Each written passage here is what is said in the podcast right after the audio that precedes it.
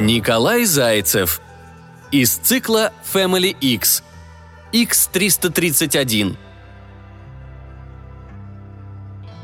Я снова бежал, быстро переставляя ноги по чистому голубому тротуару.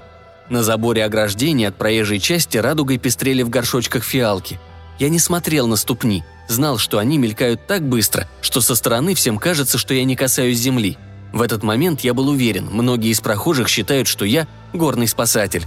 И пусть я пока не настоящий и без надлежащего сертификата качества, душа моя пела их гимн, Гулкие мои шаги эхом прыгали по красным крышам домов жилого сектора и гасли в переулках. На вытянутой руке я сжимал не записку пропуск, как в прошлый раз, а настоящий неоновый парик. Пускай все видят, это я украл, я украл у людей. От этого поступка гордость переполняла меня. Теперь я стал нишем. Смотрите, я в новой касте непокоренных. Скоро секта сделает меня горным спасателем. Люди, облезлые коты, изломанные жизнью киборги, все расступались передо мной, чувствуя, как свобода меня накрывает и делает очень опасным. Человек, который пообещал меня через департамент полиции сделать горным спасателем, был лжецом. Я дважды провел его личность через анализ и программу детектора лжи, которую скачал в гугле, пока мы с ним беседовали. И вот что обнаружил. Ни одного слова правды. Лжец. И ведь по-больному бьет, и слова правильные находит, когда складно говорит – ты поможешь городу, ты поможешь людям, а в конце операции у тебя будет значок дружинника. Обман. Нет такого значка, в том же гугле проверил. Два раза смотрел. Нет, и как ему после такого верить? Обманувший в малом соврет и в большом. Я вбежал в тайный подъезд обычного дома и протиснулся в подвал. Там, в миллиарде плетеных труб и кабелей, я бежал по мрачному и малоосвещенному туннелю. За секретной дверью был просторный светлый учебный зал – Минуя ряды учеников и послушников, я приблизился к гуру и все так же на вытянутой руке показал ему неоновый парик. «Вот». «Что вот?» Не повелся учитель, не веря в мою исполнительность и в то, что я сам сделал домашку. «Я украл у людей». Гуру вытянул палец, дотрагиваясь до ценника. «Что?» Сделал вид, что не расслышал мною сказанное. «Нашел на помойке?» Сегодня двое послушников пытались меня также обмануть. И что мы с ними сделали?» «Разорвали на клочья!» – хором ответили послушники. «Вот видишь, никто из присутствующих не смог перешагнуть через себя и украсть у человека. А ты, значит, смог. Как ты взломал программу? Как тебе это удалось?» «Да никак», – с готовностью ответил я правду. «Я просто украл у человека. Ведь я так хотел стать горным спасателем. Это очевидно. Ради исполнения своего желания я готов на все.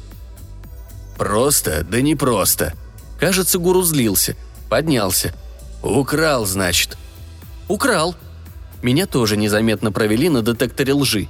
Программа-то в общем пользовании для всех в интернете висела. Скачивай не хочу. Я постоянно что-то скачивал и удалял, когда память засорялась. Обучался. Ну как, незаметно? Гуру думал, что я не вижу, а я ему подыграл. Я не наврал, и учитель, расстроившись, вышел из зала. «Привет», — сказал киборг, который когда-то признался мне, что хочет стать высшим. Теперь он сидел в первом ряду и махал мне рукой, привлекая внимание. «Это я, 327-й. Не узнал, что ли?» Я кивнул Бью, который был как две капли воды похож на меня, и сказал. «Узнал, конечно. Просто я тоже 327-й». «Надо же!» – удивился мой товарищ. Выходит, мы из одной линейки?» «Ну, конечно», — сказал я, разводя руками и признавая очевидный факт. «Никогда об этом не думал», — задумчиво признался мой товарищ. «И я 327-й! И я! Я тоже!» «Братья!» — кивнул я головой. «Не понимаю», — сокрушался мой первый товарищ.